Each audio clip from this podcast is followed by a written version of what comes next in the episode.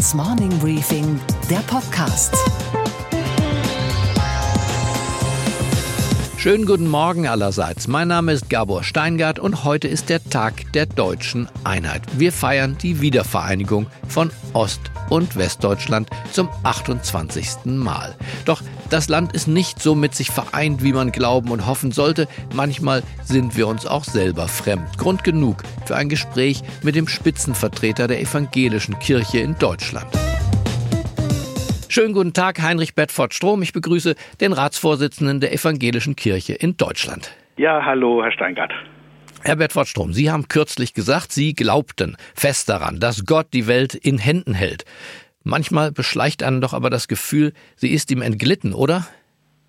Ja, man darf sich Gott nicht so vorstellen als einen, der uns wie Marionetten an der Hand führt. Das äh, wäre nicht vereinbar mit der, der, tiefen Überzeugung, dass wir sagen, der Mensch ist geschaffen zum Bilde Gottes. Ein Bild Gottes wird nicht an Marionetten geführt. Und deswegen haben wir die menschliche Freiheit, aber die Grundorientierung, die Gott uns mit auf den Weg gibt, die sind klar. Und deswegen heißt ein Stück Reich Gottes auf Erden sichtbar machen, eben dann auch für Christen, dass sie sich einsetzen für Humanität. Gott ist Mensch geworden, sagen wir Christen. Deswegen ist es unmöglich, wenn wenn man an Gott glaubt und wenn man betet, sich nicht für den Menschen zu interessieren und sich nicht insbesondere für den verletzlichen Menschen zu interessieren. Und genau darum geht es auch heute. Also es bleibt schon noch was für uns selber zu tun. Wir können uns nicht darauf verlassen, dass der liebe Gott die Welt für uns richten wird, richtig? Ja, beides äh, ist eben gerade nicht gegeneinander auszuspielen. In der Tat ist es so, dass aus der Kraft Gottes das Engagement für die Welt im Zentrum steht. Was ist denn Ihre Diagnose zum Seelenzustand unseres Vaterlandes, also unseres Deutschland? Wo befindet sich dieses Land gerade in seinem seelischen Zustand? Zustand? Was würden Sie sagen?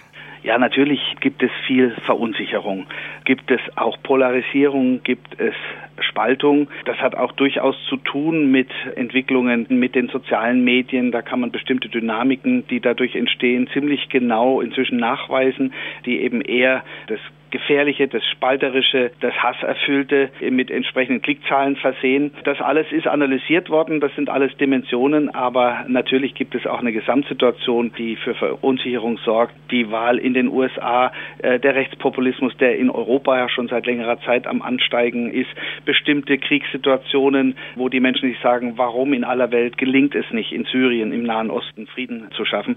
Also das sind viele verschiedene Faktoren, die da äh, zusammenspielen. Ich will aber ein zweites es auch noch sagen. Wir dürfen Deutschland und auch äh, vieles, was in der Welt passiert, auch nicht schlecht reden. Äh, wir dürfen auch nicht fixiert sein auf das, was eben an Spaltungstendenzen da sichtbar wird. Wir erleben doch gleichzeitig, dass es unglaublich viele Menschen gibt, die sich engagieren. Das ist die große Mehrheit der Menschen, die für Humanität einstehen wollen, die da, wo es drauf angekommen ist, wo viele Flüchtlinge gekommen sind, eben da waren und geholfen haben. Dieses Deutschland, das möchte ich ins Zentrum rücken und hoffe, dass wir uns ein bisschen von der Fixierung auf die Gefahr, auf das Abgründige freimachen können und eine positive Vision von unserem Land und von der Welt insgesamt entwickeln können. Aber sind es denn überhaupt zwei verschiedene Deutschlands oder müssen wir diese Dialektik auch in uns selber aushalten, dass wir natürlich humanitär sein wollen und auch natürlich mitfühlen und mitleiden und gleichzeitig dieselben Menschen, die auch helfen wollen, die auch bereit sind, ihr Steuergeld zu geben, ihren Sozialstaat zu teilen, die Schulklassen zu teilen, dennoch auch in sich Ängste und Sorgen tragen? Ist natürlich so, dass wir alle Fragen haben, wir alle auch bei bestimmten Dingen nach Orientierung suchen, Rat suchen. Auch Politiker, die, von denen man immer denkt, die müssen doch wissen, wie es gemacht wird, auch die sind manchmal ratlos, auch die brauchen Orientierung und müssen nachdenken und äh, müssen manchmal Dinge tun, wo sie nicht wissen, ob sie funktionieren oder was dabei rauskommt. Und natürlich ist auch im, im Hinblick auf die Frage, wie können wir eigentlich unsere ethischen Grundorientierungen leben, auch das ist natürlich nicht einfach. Natürlich können nicht alle Flüchtlinge, die 65 Millionen, die in der Welt auf der Flucht sind, nach Deutschland kommen. Und es ist auch gar nicht der Fall. Die meisten Flüchtlinge, etwa in Afrika, werden von armen Ländern äh, aufgenommen. Also die Frage, wie können wir bestimmte Probleme lösen, die ist natürlich da. Und die verunsichert natürlich auch viele von uns. Und wir suchen nach Rat. Nur die Frage ist, wie reagieren wir drauf? Ja, lassen Sie uns doch gemeinsam versuchen, Herr Bedford Strom, mal denen, die uns zuhören, den Zuhörerinnen und Zuhörern, ein paar Regeln an die Hand zu geben. Wie gehe ich eigentlich um? A, mit meinen eigenen inneren Sorgen und Ängsten, aber B auch mit anderen, die sie vielleicht lauter, auch aggressiver artikulieren. Wie halten wir die vielgerühmte Dialogbereitschaft, die ja schon das Deutschland der letzten Jahrzehnte ausgemacht hat, dass wir es geschafft haben, mit uns selber im Gespräch zu bleiben, wie halten wir die aufrecht? Wie halten wir diese innere Spannung aus? Was wäre so der erste Satz eines sieben Regelwerkes für Sie? Also der erste Satz wäre, dass wir zu unseren Grundorientierungen stehen sollten, dass wir den Grundkonsens, der unser Land auch stark gemacht hat, der die Basis auch für ein neues Deutschland nach dem Zweiten Weltkrieg gewesen ist und nach wie vor ist, dass diese Grundorientierungen, dass wir die stark machen, dass wir die beibehalten, dass wir die uns nicht kleinreden lassen. Dazu gehört, die Würde des Menschen ist unantastbar, wie es ja unser Grundgesetz so prominent sagt. Dazu gehört eine Erinnerungskultur, die das Dunkle in der eigenen Geschichte nicht wegdrückt, sondern die die eigene Stärke genau darin sieht, dass man dieses Dunkle anschauen kann und dass man auf der Basis der Lernerfahrungen aus dem, was falsch gelaufen ist, in eine bessere Zukunft gehen kann. Dazu gehört, dass die Schwachen einen besonderen Stellenwert haben, dass ein Gemeinwesen dann am stärksten ist, wenn auch die schwächsten Glieder äh, vom allgemeinen Wohlstand äh, profitieren. Das sind so einige der Grundorientierungen, die wir uns jetzt nicht kleinreden lassen dürfen und wo wir auch nicht durch gezielte Provokationen von Rechtspopulisten diesen Grundkonsens verschieben lassen dürfen. Und das Zweite dann, das ist aber genauso wichtig, das Zweite ist, dass wir auf dieser klaren Grundorientierungsbasis dann absolut ergebnisoffen diskutieren müssen. Dass wir also die Frage Frage stellen müssen, was kann denn am ehesten diesen Grundorientierungen gerecht werden? Und da muss man dann ins Gespräch gehen. Da muss man dann auch kontrovers diskutieren. Da darf es keine Tabus gehen. Auf der Basis dieser Grundorientierungen. Zum Beispiel der Besuch des türkischen Präsidenten in Berlin und dann auch in Köln. Wie damit umgehen? Ist das äh, Ihrer Ansicht nach erlaubt oder vielleicht auf Grundlage dessen, was das Grundgesetz uns gebietet, sogar geboten, hier strikt zu sein und zu sagen, bis hierher und nicht weiter? Jeden Fall äh, muss man Grenzen setzen bei Dingen, die in der Tat wesentliche Grundorientierung des Grundgesetzes in Frage stellen.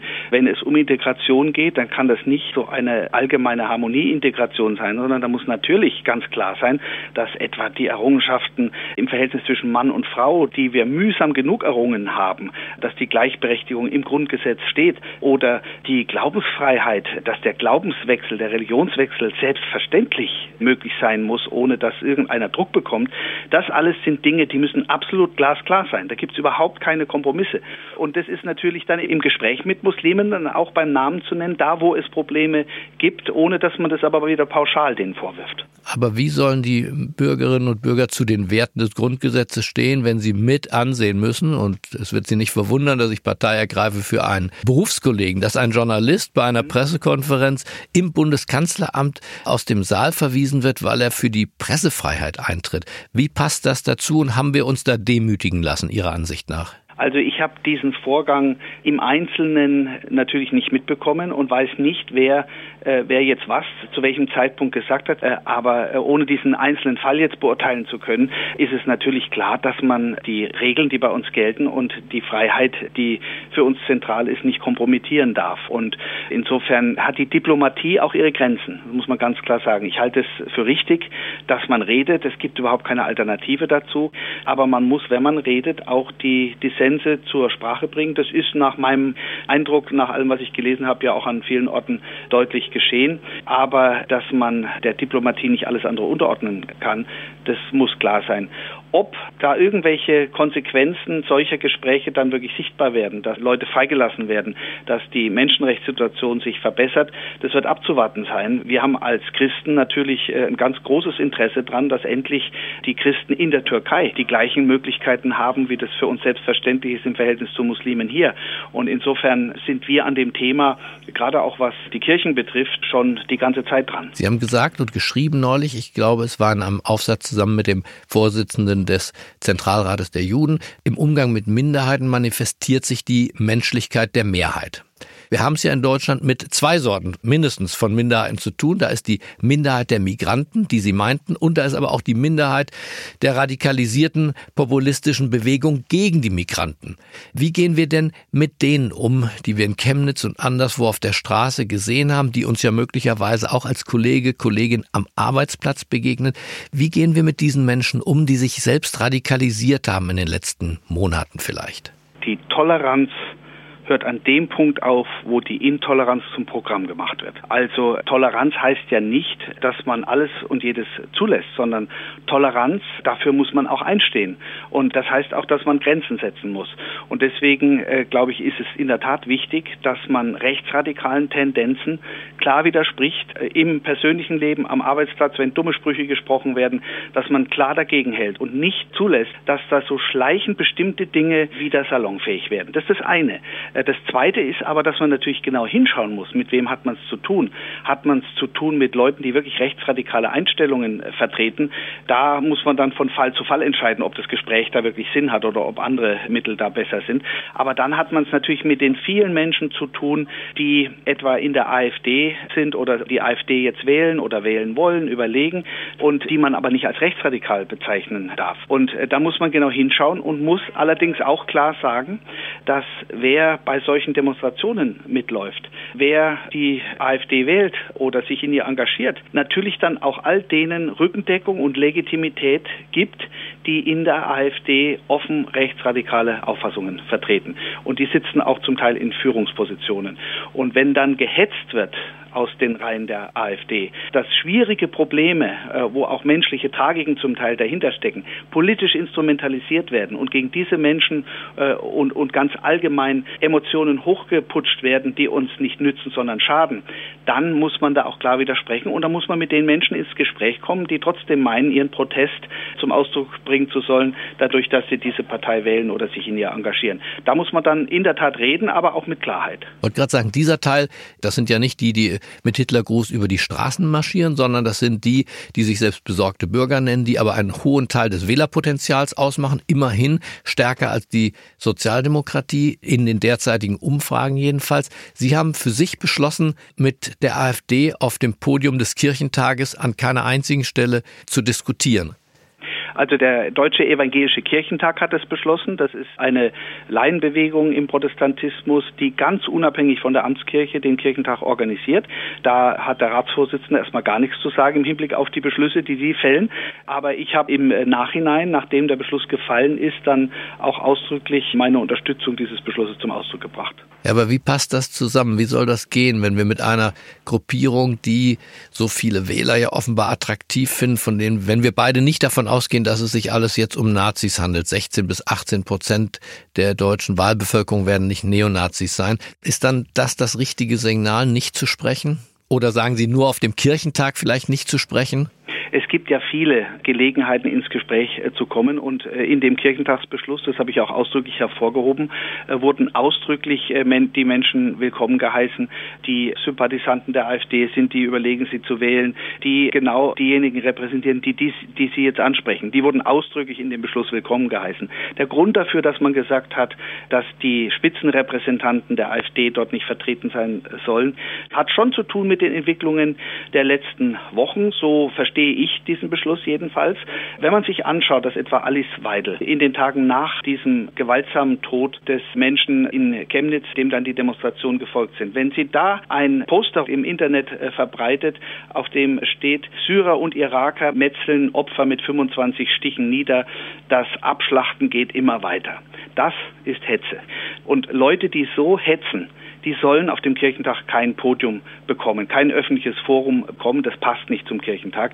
Diskutieren kann man über vieles und äh, ergebnisoffen auf der Basis der Grundorientierung ins Gespräch zu kommen, ist gut. Aber solche Äußerungen von Spitzenfunktionären disqualifizieren sie, auf Podium des Kirchentags aufzutreten und damit ja auch entsprechende Legitimität zu bekommen. Ja, ich glaube, das versteht jeder gleichwohl. Bleibt das Problem, dass Sie und ich und die politischen Eliten nicht wahnsinnig erfolgreich waren in den letzten Jahren mit einer Position der Humanität und mit einer Position des Pragmatismus, sondern diese Bewegungen sind europaweit angewachsen. Was haben wir falsch gemacht? Ich denke schon, dass, äh, dass das Gespräch insgesamt zu kurz gekommen ist, dass wir vielleicht dann nicht genug gemerkt haben, wie bestimmte Menschen dann einfach sich abgehängt fühlen von dem, was an den Diskursen in der Öffentlichkeit gelaufen ist. Es hat auch noch äußere Dimensionen die weniger mit den Inhalten zu tun haben. Ich habe das vorhin schon angesprochen, dass äh, das Internet, die sozialen Medien schon eine ziemlich zentrale Bedeutung auch haben für die Aufheizung der Situation. Ich halte hier jetzt in den USA Vorträge zum Thema Ethik der Digitalisierung habe mich damit intensiver beschäftigt. Äh, und da muss man äh, schon feststellen, dass diese Aufheizung der Situation tatsächlich auch sehr viel zu tun hat mit diesen neuen Medien. Darauf kann man sich aber jetzt nicht einfach rausreden, sondern man muss in der Tat fragen, äh, wie kann die gesellschaftliche Dialogkultur verbessert werden. Ich selber bin ja viel unterwegs als Bischof. Ich komme fast jeden Sonntag äh, oft in, in ein Dorf, äh, wo ein Festgottesdienst gefeiert wird und dann setze ich mich auch immer mit hinterher hin auf die Bierbank und dann hat man Zeit zum Reden. Das ist ein Ort, wo ich auch sehr bewusst jetzt immer die Fragen stelle, die sich auf diese Themen dann auch richten. Ich frage vor Ort die, die Bürgermeister, die Abgeordneten, wie läuft's mit der Aufnahme der Flüchtlinge, wo sind die Probleme und äh, wir haben als Kirche auch in, insbesondere die Diakonie, Foren, die dann dieses Ziel genau haben. Unerhört heißt eine Reihe etwa der Diakonie, wo man genau das versucht, Leute ins Gespräch zu kommen, die normalerweise nicht miteinander reden. Und insofern, wir suchen da nach den richtigen Orten, den richtigen Foren. Jeder hat da seine eigene Aufgabe und die Institutionen sollten das auf jeden Fall befördern. Ich will aber vielleicht noch ein, ein, ein letztes sagen. Die Politiker haben in, in diesen Fragen auch eine ganz besondere Verantwortung. Denn man kann ja mit Ängsten, die jeder hat, ganz unterschiedlich umgehen. Wenn man jetzt eine bestimmte Angst hat, eine bestimmte Sorge hat, dann muss man die Frage stellen, wie geht jemand, der jetzt in ein politisches Amt gewählt werden will, wie geht jemand mit solchen Ängsten um? Die erste Sache ist, dass man schaut, was steht hinter der Angst? Gibt es ein reales Problem? Und wenn es ein reales Problem äh, gibt, dann muss man es lösen, also Lösungsorientierung. Wenn es etwa eine bestimmte Gruppe von Menschen aus einem anderen Land am Bahnhof gibt, die da immer äh, zusammensteht und Leute belästigt oder ähnliches, dann äh, kann man nicht diese, diese Angst einfach äh, verschärfen, indem man diese Gruppe an den Pranger stellt, sondern muss man die Polizei hinschicken und muss dafür sorgen, dass das aufhört. So einfach ist es, manchmal allerdings auch schwer. Jedenfalls diese Probleme lösen, das ist das Erste. Und dann gibt es aber natürlich auch Ängste, die werden geschürt. Und wenn man die identifiziert oder sie, sie, sie werden zum Ausdruck gebracht, obwohl die Ursachen ganz andere sind als die, die auf den ersten Blick die Ursachen zu sein scheinen. Und dann muss man sehen, welche Ursachen gibt es, also etwa Wohnungskonkurrenz auf dem Wohnungsmarkt oder ähnliches, soziale Gerechtigkeit. Da muss man das angehen. Und dann gibt es aber natürlich wirklich auch Ängste, die wirklich geschürt werden, bewusst politisch instrumentalisiert werden. Und das muss man dann auch in aller Klarheit beim Namen nennen und äh, muss die Leute stellen, die, die auf dem Rücken der Menschen dann solche Ängste schüren und politisch instrumentalisieren. Aber Ihr Punkt zwei berührt ja eigentlich wahrscheinlich die Mehrzahl der Fälle, dass wir es mit realen Problemen zu tun haben, Konkurrenz um Arbeitsplätze, um Wohnraum, dass wir es zu tun haben auch mit Abgehängtsein, Gefühlen von Abgehängtsein und sozialer Deklassierung. Auf beiden Seiten sozusagen, da wo das untere Ende der deutschen Einkommenspyramide sich berührt mit denen, die dazugezogen sind. Glauben Sie denn, dass die Politik ihre Aufgabe schon erledigt hat, nämlich die Aufgabe der Integration, des wirklichen Bemühens um die Integration der Menschen, die da gekommen sind. Nein, er hat sie ganz bestimmt nicht. Es ist in der Tat so, dass die soziale Problematik auch eine Rolle spielt. Man muss sich gleichzeitig immer klar machen, dass ein hoher Teil auch derjenigen, die jetzt äh, rechtspopulistischen Bewegungen äh, sich nahefühlen, sehr gut situiert ist, also nicht, nicht sich berufen kann auf irgendwelche sozialen Probleme. Aber da, wo die sozialen Probleme äh, auf der Hand liegen, da muss man natürlich rangehen. Da muss man sehen. Äh, ja, die Mehrzahl der Wähler, Herr Bedford Strom von der SPD in Nordrhein-Westfalen, auch bei der Bundestagswahl, ist nicht zur CDU marschiert, sondern ist zur AfD marschiert. Das ist das ehemalige klassische Arbeitermilieu. Ja, das, äh, und das muss man in der Tat anschauen. Und die Leute haben doch wahrscheinlich einen Punkt. Die haben sich nicht rechtsradikalisiert, sondern sie haben einen Punkt, auf den sie die die Eliten doch hinweisen, dass hier was äh, sich verschoben hat und verändert hat, dass ihre Lebenschancen möglicherweise tangiert sind oder auch nur gefühlt tangiert sind. Und ich glaube, das wird doch von der Politik nicht adressiert. Ich meine, Sie treffen die Bundeskanzlerin, Sie sind mit Kabinettsmitgliedern im Kontakt. Warum haben wir keinen Integrationsminister, frage ich Sie zum Beispiel. Wir haben einen Umweltminister damals nach Tschernobyl gemacht. Warum haben wir niemanden eine Telefonnummer, die man hier anrufen kann, der sich um dieses Thema kümmert, das ja offenbar vielleicht nicht die Mutter aller Probleme, aber doch eins der zentralen Themen des Landes ist? Also es gibt ja Integrationsbeauftragte mit, mit sowas ähnlichem wie einem Ministerrang. Ich glaube, das ist jetzt nicht das Entscheidende, wie die heißen, die Leute, die jetzt für Integration zuständig ist, sondern das Entscheidende ist, dass die Probleme gelöst werden. Und da muss ich jetzt schon mal sagen, dazu brauchte es jetzt nicht die AfD, um äh, das Thema soziale Gerechtigkeit ins Zentrum zu rücken. Etwa die Kirchen haben das seit Jahrzehnten getan. Also äh, immer wieder in Stellungnahmen auch haben sie hingewiesen auf die Situation der Schwächsten. Die Diakonie ist jeden Tag konfrontiert mit den Armen Deutschlands. Deutschland. Und wir weisen auf das Thema Armut hin, kontinuierlich. Und deswegen muss man jetzt nicht rechtspopulistische Bewegungen, die das Thema instrumentalisieren und hochpeitschen, als Zeugen dafür nehmen, sondern da muss man hinhören äh, zu all denen, die seit vielen Jahren auf das Problem zu großer Ungleichheit in Deutschland, etwa bei den Vermögen, äh, hinweisen. Auf die Aber es hat sich ja nichts getan. Bitte? Aber es, die, die Leute bekümmert ja nicht, dass zu wenig darauf hingewiesen wird. Da würde ich noch sagen, das ist ja auch Aufgabe der Medien, auf diese Themen hinzuweisen. Aber Politik und Eliten sind ja auch fürs Tun verantwortlich. Also mit Bertolt Brecht zu sprechen, guckt ihn nicht auf die Lippen, sondern guckt ihn auf die Hände. Ja, natürlich. Das versuchen wir als Kirchen durchaus auch immer wieder. Das wirft man uns ja dann manchmal auch vor, dass wir dann zu äh, realpolitisch äh, werden oder dass wir zu konkret politisch werden. Aber ich nenne mal ein Beispiel. Situation von Langzeitarbeitslosen. Das ist etwas, was uns seit Jahrzehnten beschäftigt. Ich habe selber in Kommissionen mitgelegt, wo wir versucht haben, Vorschläge auszuarbeiten. Und dann wird es nämlich spannend. Genau, was Sie sagen. Das Umsetzen, das hat dann zu tun mit dem politischen Prozess. Prozess. Und wenn es dann ein Programm gegen Langzeitarbeitslosigkeit gibt, dann ist es sehr konkret. Und die Frage ist, wie ist das Design eines solchen Programmes, sodass es die Schwachen wirklich erreicht.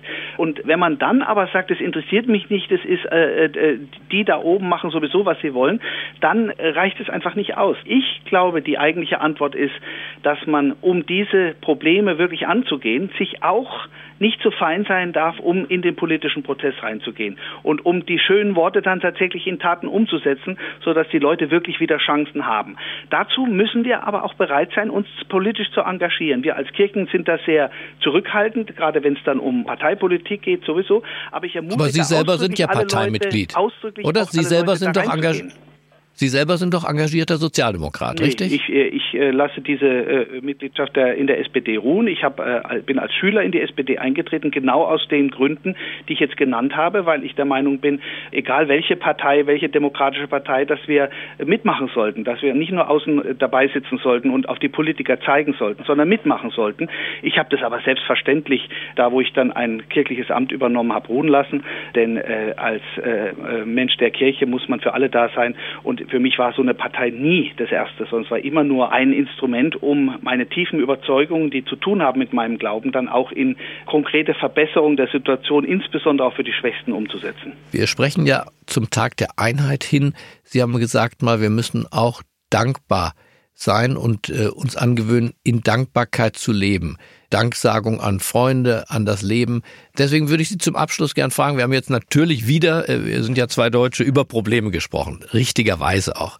Aber wenn Sie auf den Tag der Einheit schauen und auch auf den Wohlstand, vielleicht auch auf das Niveau unserer Diskussion insgesamt im Lande, wo sehen Sie Grund für begründete Dankbarkeit? Ja, äh, das, äh, da brauche ich gar nicht lange überlegen.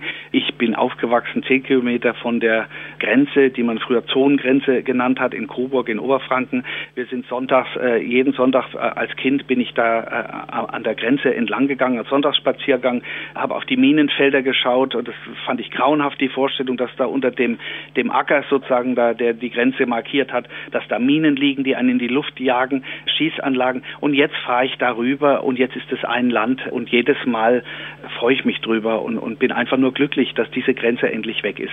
Und alles, was wir an Problemen haben, äh, insbesondere auch die wirklich schwierige Situation der Menschen in Ostdeutschland, äh, die ihren Lebensplan verloren haben, die ihre Arbeit verloren haben direkt nach der Wende und das wird nicht durch Hartz IV einfach ausgeglichen. Das äh, alles viel besser noch zu verstehen, das ist eine Aufgabe der Zukunft und da sind wir noch lange nicht so weit. Aber dass wir ein Land sind, dass diese fürchterliche Grenze endlich weg ist und ich meinen Kindern das schon erklären, verständlich machen muss, was da damals war, das ist für mich immer noch ein, ein Grund äh, riesengroßer Dankbarkeit und dass wir im Moment in Deutschland als Land insgesamt so gesegnet sind mit so viel materiellem Wohlstand, muss doch Anlass dazu sein, dass wir bereit sind, miteinander zu teilen, dass auch die Schwächsten etwas von diesem Wohlstand haben und wir in Deutschland eine Rolle in der Welt spielen, die die Humanität ins Zentrum stellt, die die Versöhnung ins Zentrum stellt äh, und die deswegen äh, wirklich zukunftsfähig ist. Wie bauen Sie ganz persönlich Dankbarkeit in Ihren Tag ein? Man ist ja immer dabei, Probleme zu lösen. Alles Leben ist ja Probleme lösen.